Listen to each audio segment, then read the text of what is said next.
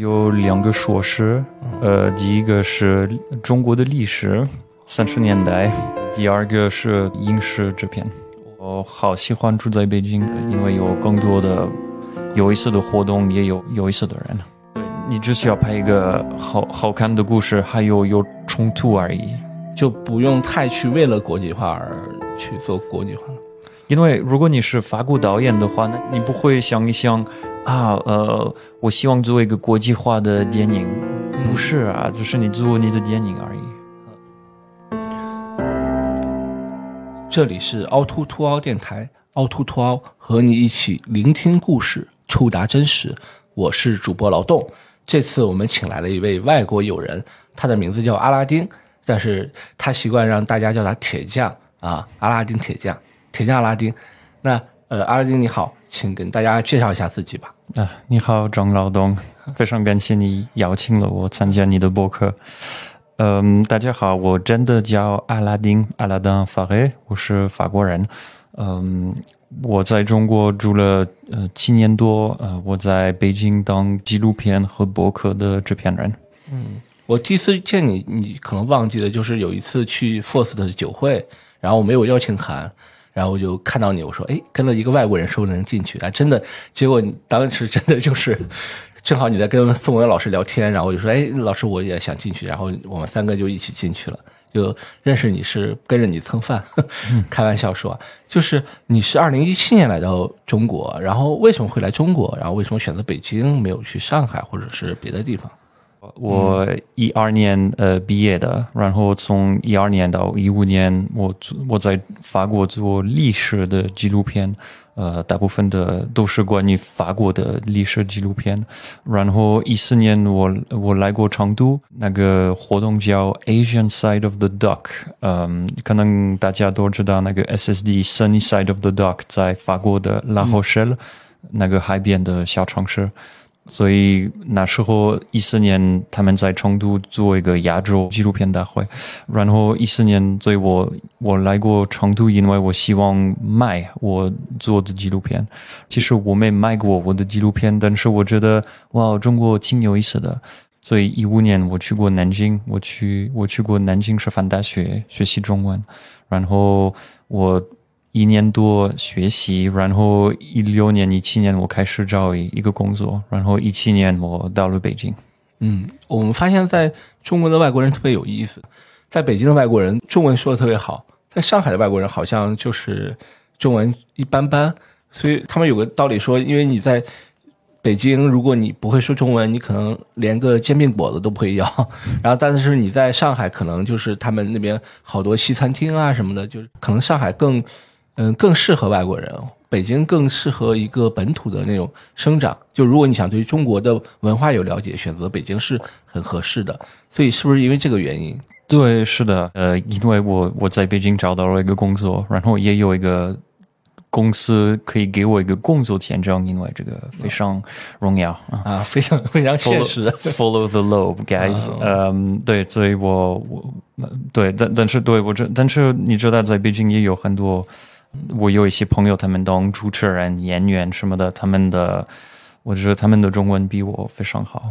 但可能你是会中文的、对纪录片了解的法国人，所以，所以那，嗯，就是确实，比如说去北京也是因为工作机会，或者说和纪录片这种文化活动比较多。那你这生活了这呃七八年，你对北京印象怎么样？嗯。就是说实话，我好喜欢住在北京。就是我一五年从一五年到一七年住在南京，那可能现在南京变成了。呃，比如说最近我发现了，现在很多小城市他们都有脱口秀的活动。嗯，呃，七年七年前不是这种啊。你因为北京有脱口秀，所以你也觉得？那我我的意思就是现在呃，很多很多小城市他们的文化行文化行业文化的活动越来越越来越多。但是我到北京的时候，我感觉哇，北京比呃南京挺有意思的，因为有更多的。有意思的活动，也有更有意思、有有意思的人。对，比如说咱俩有时候会在那个摄影笔 Camera Studio 见嘛。对，是的，是的。那个也是一个北京很小众文化喜欢在的地方。对，我觉得那是我住在南京的时候没有这种的吧？就是或者电影文化，然后包括北京也有法国文化中心，嗯他们会经常会放一些法国电影，也是可能解脱你一些思乡之情。嗯，呃，那说回到就是做纪录片啊，就是呃你当时做在法国做战争类的纪录片，是不是还是偏电视那种，还是说就电影电影记录电影那种？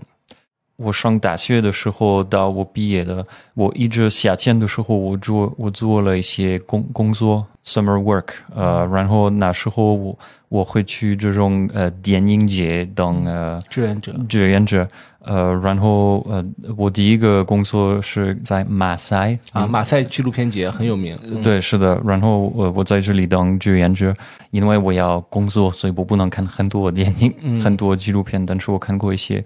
然后那时候发现了，虽然他们都很有意思，但是我能感觉这些导演、制片人他们有点可惜，因为可能不会很多人会看看他们的纪录片。所以我毕业之后，我我希望做电视的纪录片，因为我希望很多人看到我的工作。嗯，呃，所以这也是我下面说的话题啊。我讲个故事，就是我们之前也有南加州大学，美国南加州大学的纪录片的老师来给我们讲课，然后聊到怎么去 筹钱，也是我们学员很喜欢问老师的一个问题：怎么能够纪录片筹钱？他说。他就是等他每当他要拍新的纪录片的时候，他就会在家里搞一个 party，他的老婆会做一些小饼干招待来的朋友，然后活活动的高潮就是他说：“哎，大家注意了，我有一个新纪录片发布了，要拍了，你们要不要给我投钱？”然后每个人就是几几百美金呐、几千美金的投，他的钱就有了。所以我想说这个故事是可能希望能跟你聊一下，就打打破大家一些误区吧，就觉得哎，在中国拍纪录片就好穷啊，没人支持我，是不是在外国？哎呀，知识分子这么多，那么多基金会，是不是在外国的纪录片导演会富一点？看起来这个老师喜欢强迫他的朋友给他钱。没有，这是一种众筹嘛，我们觉得会会有很有意思，因为你比如说你的朋友，他会知道你在做这件事情，他愿意支持你，嗯对，因为在法国，我呃，我也可以说一些关于欧洲，但是我刚理解是法国的系统。我们有一个部门，呃，啊这个部门叫 CNC（Centre National du Cinéma），呃，就是 National Center of Cinema and Video Game。呃，OK，所以这个这个部门有他们的工作就是给补贴，那这个钱从哪里过来？所以我觉得我必须介绍一些、一下我们的法国系统。所以，比如你去电影院，然后你买一一这张票，对这张票，呃，百分之十这个票的价格会去那个部门叫 CNC。如果你是这个电影的制片人，然后你希望做一个新的片子，那那个部门那个 CNC 会给你这个钱。如果你在法国呃招聘一个法国导演、呃法国演员什么的，啊，就是你的团队里必须有法国人，对，所以那些好莱坞的电影，呃，那他们就是你买一个好莱坞的电影的票，那很多钱都去那个 CNC 的部门。但是这些好莱坞的制片人，他们对他们对法国没有很大的兴趣，所以他们不会给自己麻烦做一个新的片，一嗯新的新的电影，所以很多钱都在这里。然后 CNC 他们希望，那我们有很多钱，那我们可以支支持本地的导演、本地的做纪录片、动画片，也会帮助电影电影节什么的。嗯。我觉得如果一个中国人，嗯。呃，联系一个法国公司，然后你们有一个纪录片的项目，呃，然后或者一个电影的项目，电影的剧本，那你们可以试一试跟一个法国公司、呃合作，然后因为因为当然，如果你是巴西人、中国人、印度人，那你不能随意去管法国的钱，呃，但是如果你跟一个法国公司合作的话，那可能他们会帮助拿这些补贴。但是拿这些钱的人还是少数吧，大部分人可能也不会，就是很难拿到这个钱。所以我想说的是，就刚才我说的话题，并想说就是，那是不是外国的纪录片导演也挺穷的？呃，对对，是的，是的，呃，大部分的纪录片导演，我我觉得我们不能说他们是穷人，呃，但是对，如果你做这种独立纪录片的话，那可能你也是呃大学老师，或者你也是剪辑师，呃，就是独立，对，独立就是独立。那在哪儿都是很难的。对，是的。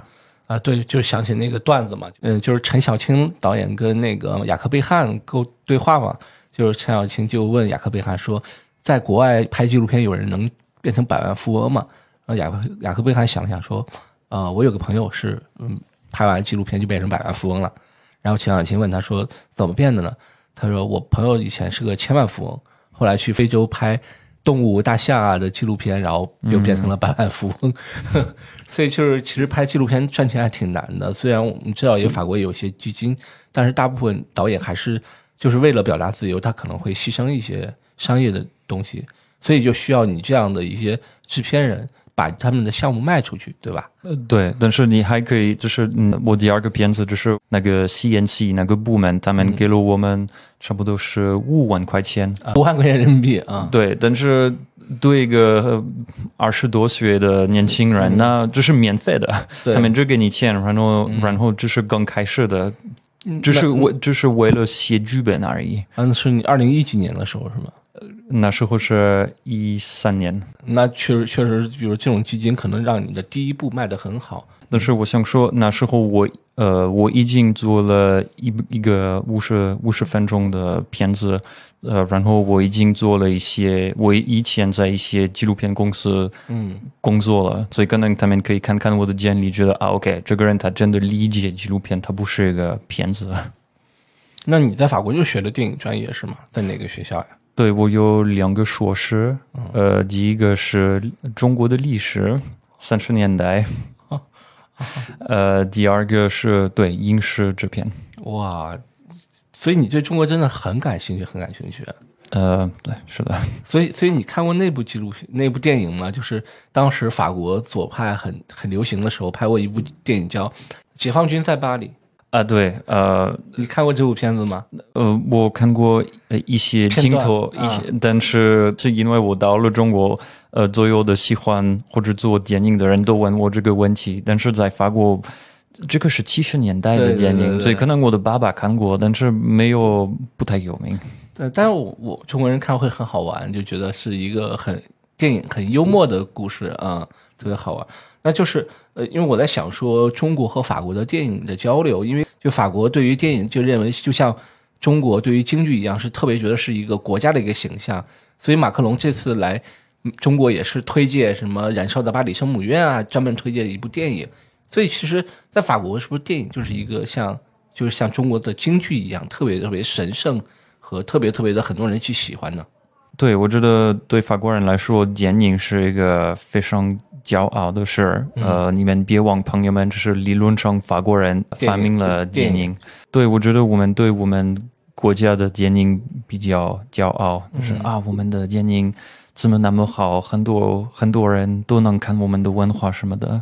对，但是 at the end of the day，大部分的这个世界的人都都宁愿看好莱坞的电影。对，但是去法国的朋友说，他们说在巴黎就是电影院是很密集的，可能就几几几几米几百米啊，或者是几一两公里就会有一个电影院。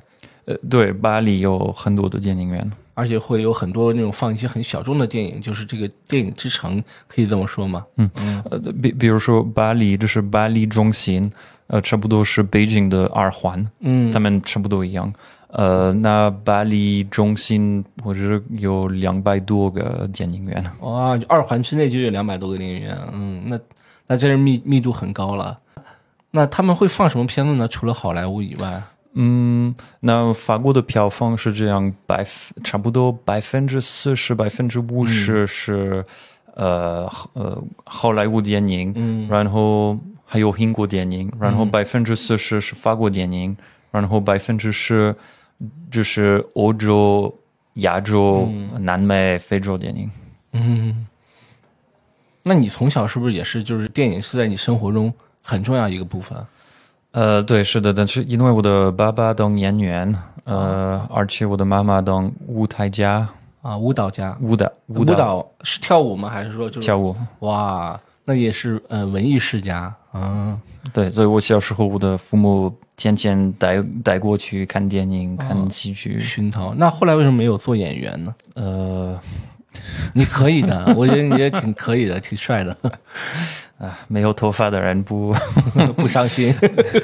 那就是那后来为什么选择纪录片这个路呢？就是，嗯嗯，因为很多人问我这个问题，我觉得我喜欢做纪录片，呃，尤其是因为我感觉你做纪录片的时候，你可以控制很多很多事，你可以跟一个小团队找一个故事，然后拍拍拍这个故事，而且剪辑。嗯，但是如果你因为我做了一些呃呃中国电影的翻译字幕，然后我我做了这个这个工作的时候，呃，你只是一个小员员工，嗯所以我觉得在纪录片行业里，那你有更多的选择，有可以控制你的项目。就相当于你在马赛的时候做了志愿者，你发现希望能够让更多的纪录片被人看到，所以那次志愿者的经历也是让你印象很深。对，呃，我自己也是，我其实我自己也是最早就是去电影节，也是以志愿者的身份，比如拍照片啊什么的。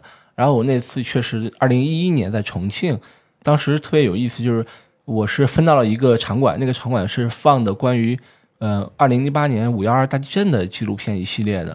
然后那那一刻就觉得哇，原来纪录片还是挺记录一下历史当当下，再过几年或者再过十几年，你会发现这个历史多么的珍贵。嗯，所以我觉得那那时候让我觉得对纪录片有一个新的认识。那后来你选择呃纪录片制片，那有想考虑就是中法这方面的合作的一些纪录片项目是吗？对，因为说实话，呃，我觉得一个外国人在一个另外一个国家，你你不能做一个非常接地气的项目。Like, Let's be honest。所以这就是为什么我希望我可以帮助一些呃中国制片人或者导演在国外找一个合呃合拍的合合作，呃或者也或者有时候你有一些呃。说实话，现在很很多西方国家，他们有点害怕中国，所以可能现在呃，西方的观众不那么想看一看中国的故事。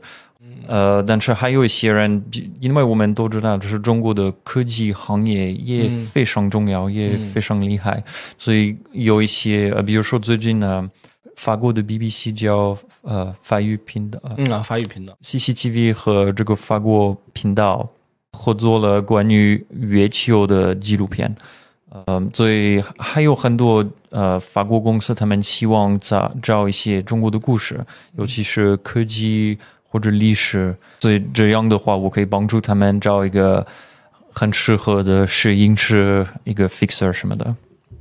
嗯，我再分享一个故事，是我们去年就是因为阿富汗嘛，就是美军去年是撤出阿富汗，然后我们那个事情就采访了一个，就是一个澎湃新闻的记者，他是阿拉伯语的，他就说他在中东的时候发现，那个开出租车司机他们对于中国的了解都是通过 BBC 啊、美美国或者是英国、法国的一些电视的一些新闻，所以他们会对中国有一些误解。所以他说：“哎，如果生活中遇到一个呃中国人，可能对中国又有很多新的认识。所以我就有个疑问，就是是不是法国人对于中国的了解也只能是通过一些电视？是不是我们的纪录片如果展现给法国人，会让他们看到不一样，或者说一些很很有意思的中国，而不只是一个所谓的新闻报道里的中国？”对，说说实话，我我听说过一些制片人说，我们必须讲中国的故事，嗯，呃，因为这个这个全世界都需要中国的故事。嗯对我来说，好莱坞如果他们给你讲一个故事，不是一个美国的故事，这是一个好看的故事而已。所以我觉得很多制片人他们需要考虑考虑这个这个事。呃，然后我也想说的是，现在 YouTube 上有很多、很多的 CCTV 的纪录片，他们都会翻译一下这些纪录片。但是这些纪录片对一个西方人来说都是一种九十年代的感觉，然后都是很观察，或者你都有这种 voice of God，就是配乐告诉你什么什么什么什么。但是对一个看天天看王菲的西方人，那这个没有意思。这这就是为什么很多人他们在 YouTube，他们更希望看呃李子柒。啊，我刚才也想说，是不是在李子柒是播放量、点击量特别高，它就变成一个中国的形象。对，但是然后我知道了，这是李子柒的生活和普通的中国人的生活千万不一样，你觉得呢？哦，所以，所以，呃，我想说，就比如说，会不会就是我们直接告诉他，哎，就是一个类似于就是有解说的这种纪录片给到外国人看，他反而会觉得啊，这个有点像说教。但是如果真的一个像李子柒类似于这样的一个普通人的生活，可能更能让让法国或者是。国外的观众了解中国，你就是它的，相当于它是一种软软性的东西，会比硬性的更更值得，是吗？但但你也说，比如李子柒的生活不是真正的中国人生活，是不是这个观点？对，也是外国人想象中的中国生活。对，我觉得也也不会，也会带一些误会。就是如果你觉得中国人的生活都是这样的，都是乡村，都是李子柒的话，那不不可能。那也不对，嗯，对，这个也不对，嗯。所以就是真正好的纪录片能够让大家消除一些误解，还有就是有更多的认知在里面，嗯。所以你也想做这方面的工作。比如说，我觉得我在釜山节看过这部纪录片《我们在黑暗的海上》，嗯，是陈陈思义的导演的片子。我我非常喜欢这个片子。我觉得，如果一个外国人希望更理解中国的话，那我觉得这个部片子可以帮助你更懂这个国家。虽然是关于一个妈妈和她的女儿的关系。然后你也可以懂这个亿元的世界。我觉得比呃李子柒 或者这种 CCTV 的纪录片更会帮助西方人，更更会帮助外国人懂中国。对，你可以向凹凸镜的粉丝推荐。呃，三部纪录片吗？刚才除了你说那个黑夜的话，还有没有别的？比如，但是我还没看完，呃，因为他们呃他们在他们还没剪辑完，呃，但是张楠导演啊，张楠导演我知道，呃，对，就是去年呃我们在义乌和其他的城市拍摄一些一些一些一些纪录片，然后我们拍了那个塞内塞内加尔，塞内加尔，塞内加尔我知道，塞内加尔的的人，然后。虽然不是他不是中国人，但是因为他在中国住了半年多，对，然后他是一个非常聪明的的人，然后他他做这这种进口的贸易，他他做贸易的工作，呃，然后我们拍摄他的故事的时候，我觉得，呃，如果外国呃外外国人能看到这这个人的故事，那他们真的能更理解中国。嗯，说一个很有意思，你知道摄影师是谁吗？摄影师是我的室友，啊，是我的朋友啊，真的吗？对。然后有一天我看到一张照片，是他在拍视频，然后你在旁边做 类似于主持人的感觉。我说哇，这个世界好小。比如说这些片子也可以去到一些国外的电影节，对不对？嗯，有没有一些什么，比如国外比较好的纪录片电影节可以推荐给观众呢？嗯，对这个这个问，我非常喜欢你问我这个问题，因为我感觉很多导演他们会问我。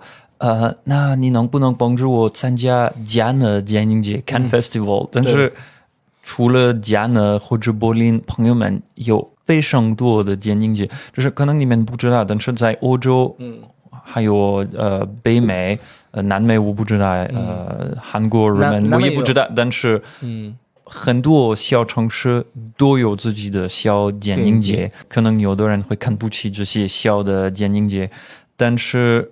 比如说，呃，你有呃亚洲的亚洲电影的，我们在荷兰有 Rotterdam，呃，在法国有 Deauville，呃，我我不知道，但是如果你希望找一个关于亚洲纪录亚洲电影节，那在西方国家你可以找，我觉得三十多。嗯，南特好像有一个叫三大洲国际纪录片节，呃，国际电影节。三大洲它主要是就是亚非拉的电影，它是专门做一个在南特，嗯。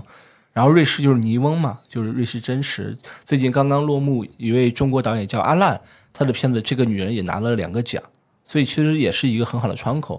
包括莱比锡去年就说黄树立，当我望向你的时候，也拿了个最佳短片。其实还是有些纪录片能够在国外电影节斩获，是不是？欧洲的观众或者说评委也是蛮喜欢中国的呃纪录片的。我觉得他们他他们会喜欢好看的纪录片而已。啊，就不用那强调是中国这个概念。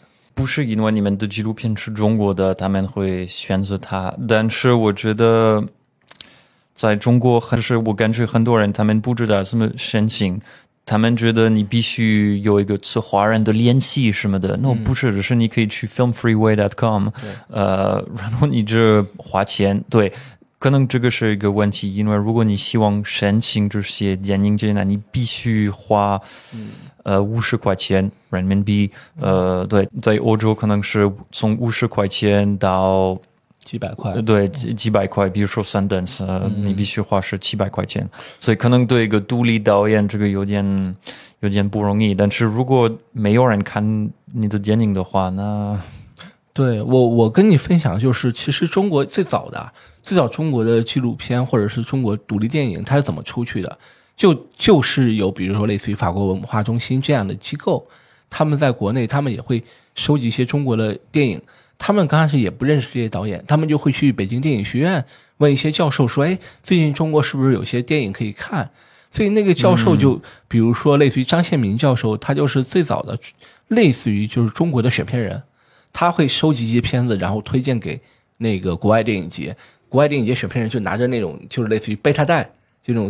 袋子就运到国外去，最早是那样的，所以其实就想说，就是其实最早时候一批人为什么他就是只能通过这种推荐人的形式进到国外，因为相当于比如说我是我是一个国外电影节的主席，我不可能所有的中国电影都能看到，甚至可能我们收到都是官方寄的那种电影，但是可能有一个类似于他是一个呃电影学的教授，他可能有一定权威性，他又去推荐，这是最早的一个途径，后面互联网。丰富了以后，我也试过那个你说那个软软件投递，也特别的有效，特别的好。但那个就是会有一个问题，就是野鸡电影节太多了，你能理解吗？就刚才虽然你说有些很小的，但是很有意思的电影节很好，但是也有一些，比如说不那么权威的，比如说举例子，它叫电影节，好多年前遇到过一种情况，就是哎，他说哎，恭喜你入选了。你可以来法国来参加首映，但是你要给我交到，比如说两千、几千、几万块钱，很多人就觉得这可能就是个骗子。所以这个其实他们是骗子，就有一个乱象，就是这个怎么去鉴定呢？嗯，呃，好问题。这种柏林独立电影节什么的，如果你看他们每每一季。Each season 就是不是每一年，但是每每三四个月组织这种活动，那他们肯定是骗子啊，就是为了收报名费的啊。呃，然后你们也必须看，呃，在在 Facebook、在 LinkedIn，就是他们他们有没有照片，然后你们必须看，就是以前的导演哪一个。拿过奖，拿拿过奖，还有就是，比如他们的评委会主席是谁呀？他们的那个机制完不完善？对，然后你们必须看看他们的网站。如果他们的网站有评委的名字，然后一个日常什么的过去的活动的照片，那可能你们可以相信他们。对，但我们但是如果他们没有网站，那算了，你们千万不申请。而且这种就是确实就是也没有什么含金量，所以他们后来有什么，比如说奥斯卡认证或者哪个电影节认证的电影节，就感觉是有一个协会在那里面。嗯，最近不也出了个事儿吗？就是在俄罗斯莫斯科国际电影节是国际 A 类的，很早的中国电影最早一部电影叫《余光曲》，就火就是中国电影第一次获国际奖，就是在莫斯科电影节拿了一个荣誉奖，就在莫斯科。但是最近因为俄乌冲突，这个电影节被开除了。对，是的，是的，所以就是你发现他电影节还在做，但是争的片子基本就是欧洲的是没有的，因为欧洲电影人提提提提抵制这个电影节，所以你怎么看？就是所以电影和文化和这种政治的关系好宏大。就是我觉得这个世界，说实话，我小时候我觉得很多人呃，这个世界越来越简单，就是越来越好，嗯，但是然后。可能因为我老了，但是因为我三十多岁，但是现在我感觉这个世界越来越复杂，呃，所以如果你是一个做纪录片电影的话，然后你在这种文化行业没有钱的行业里，可能我们都会觉得很多的情况都越来越复杂，但是呃，那没办法，我们只能继续创作，试一试，继续呃走这条路。嗯，比如我自己做一些呃捐献的工作，做一些公益的工作。对，是的。呃，公益是哪儿呢？最近我帮助了那个呃，有那个导演叫呃南星，啊，南星我知道，钓鱼那个导演，对，啊所以我帮助了他呃翻译嘛？呃呃纠正他的对对他他的最新的片子，所以比如说我就是我帮助了他，因为我觉得教育非常好看。其实说说不好听的，就是中国导演片子，它的英文字幕都是通过呃百度翻译 翻译的，就是特别的差。对对，我我看南星的新的片子的字幕，我能看得到，就是他他他先用了百度，但是朋友们，你们可以用 DeepL D E P L，嗯，他们比呃百度翻译更更好一点更更更好一点。啊，我们觉得我们可以用这种 AI 的技能，嗯呃，用这种 AI 的功能，嗯啊、就是开始这个工作以后，你用一个人呢纠正一下。嗯因为有一些概念可能对中国人来说这个很简单，但是可能对一个西方人，这这个是什么？比如说，如果你刚，比如说红包，如果你翻译一下就是 red envelope，那一个、一个，我不知道韩国、日本、越南也有这种文化。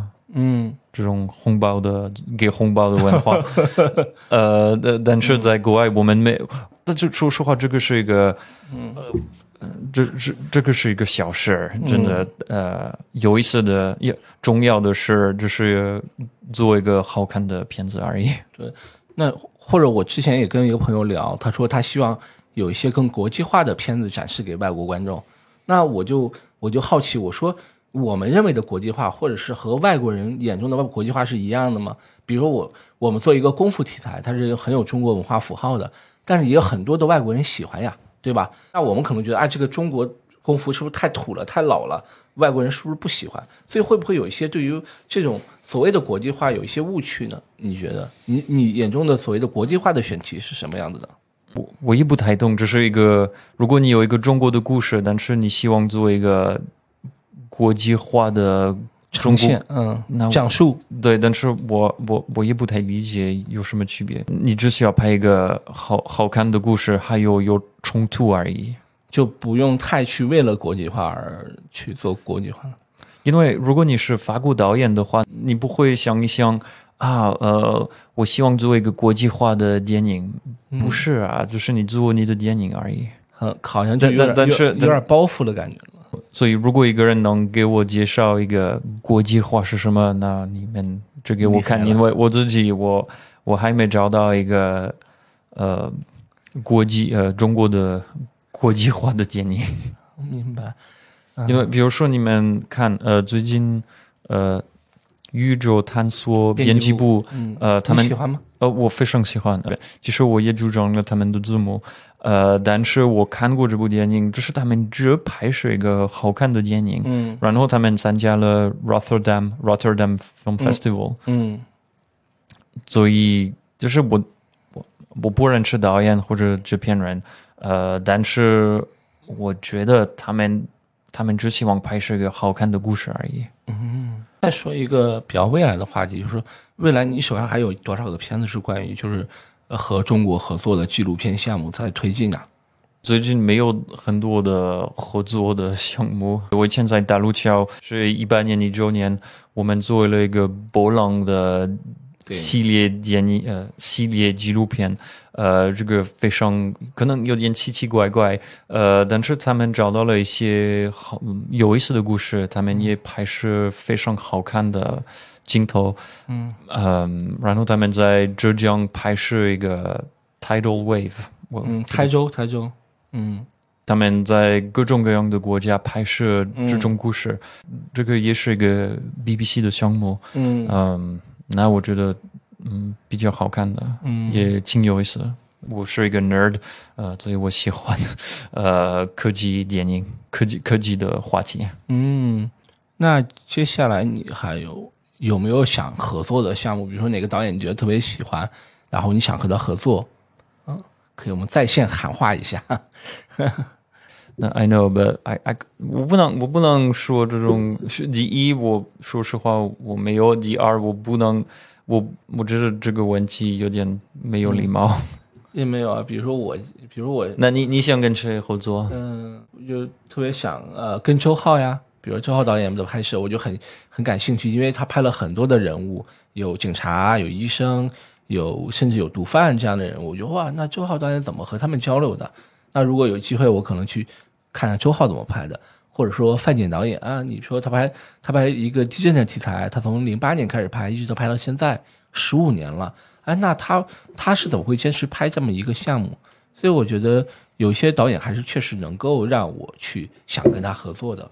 说实话，如果我可以选择跟合作的一个导演，那我也会选择周浩。嗯，呃，因为那个大同市场对我来说是一个非常非常非常有意思的纪录片。可能在大同发生了，可能是一个中国的故事，但是到底这个故事只是关于。能力，呃，关于呃治理，对对，治理能力，对，你说对，权力什么的。所以，如果你在巴西、印度，同样会有这样的事情发生，但那也是非常有意思的。但是，你只需要找一个渠道，找一个 access。那如果你有 access 的话，那就好了。而且，确实这个片子虽然没有在中国公映啊，这个片子，但是我去过大同，好像基本大同人都知道这个片子啊，或多或少都看过。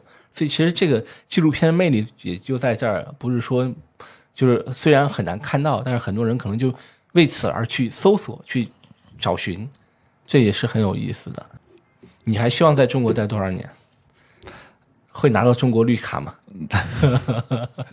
呃，找中国绿卡非常非常好难是吗？对对，你必须你必须跟一个中国人结婚，然后你必须等五年，五年后你可以申请。这个绿卡，但是可能你不会拿，呃，或者如果你赚很多钱，那你可以拿这个绿卡，呃，但是我们都知道这个纪录片行业这钱不那么多，所以我觉得我不会用，我我不我不能申请一个绿卡。但我觉得如果对于影视行业，你如果能够促进中国跟欧洲的电影联络啊，这个太大了，这个说的又太大。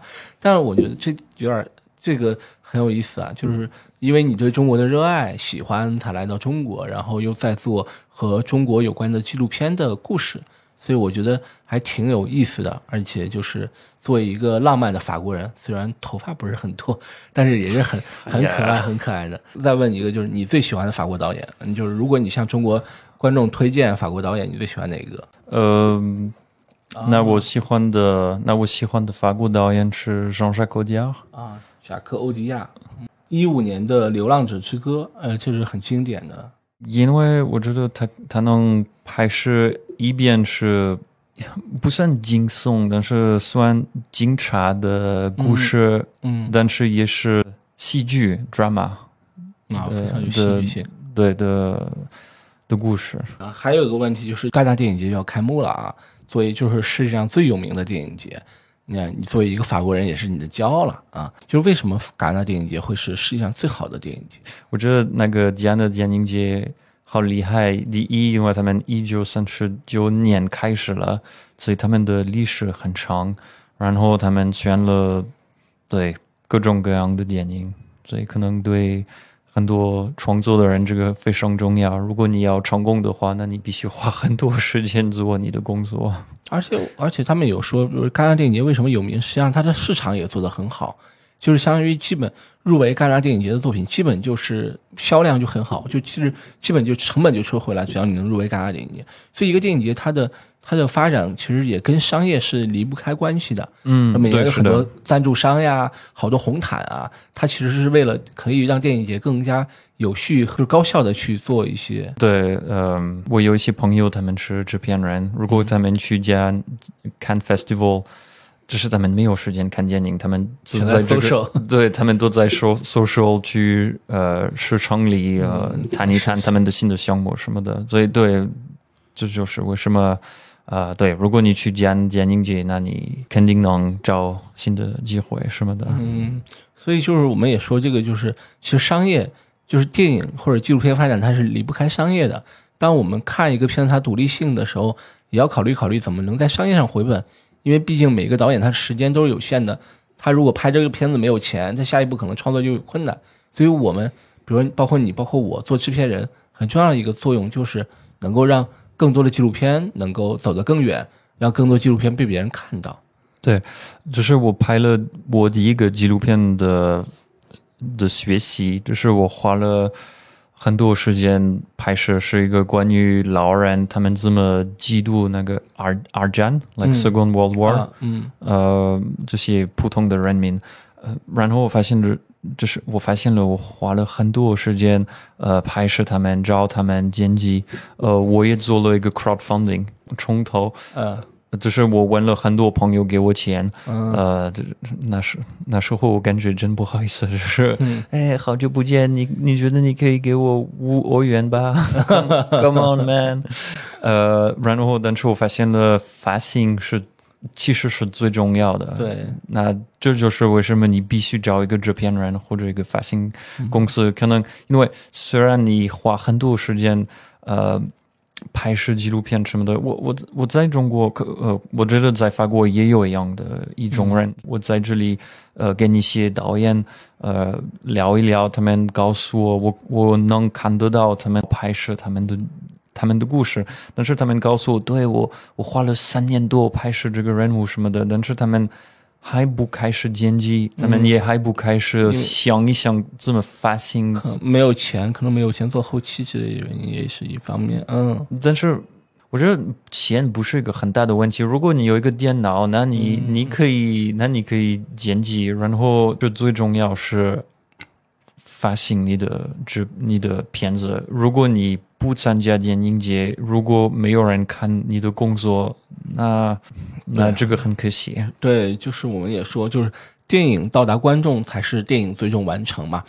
还有就是电影也是很残酷的，如果你没有作品，你即使是电影学院毕业，是导演专业毕业，但是你也不是一个导演，因为你没有自己的作品，所以可能第一步真的是要努力，甚至有一些傻的办法把片子做出来，后面再慢慢慢一步一步有一些进步。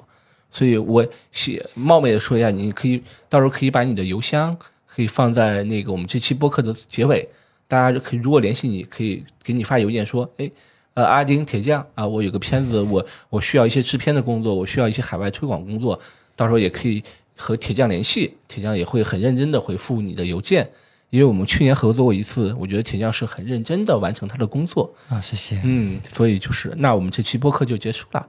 那我们希望能够呃做尽出我们的微薄之力，让中国的纪录片有很好的发展。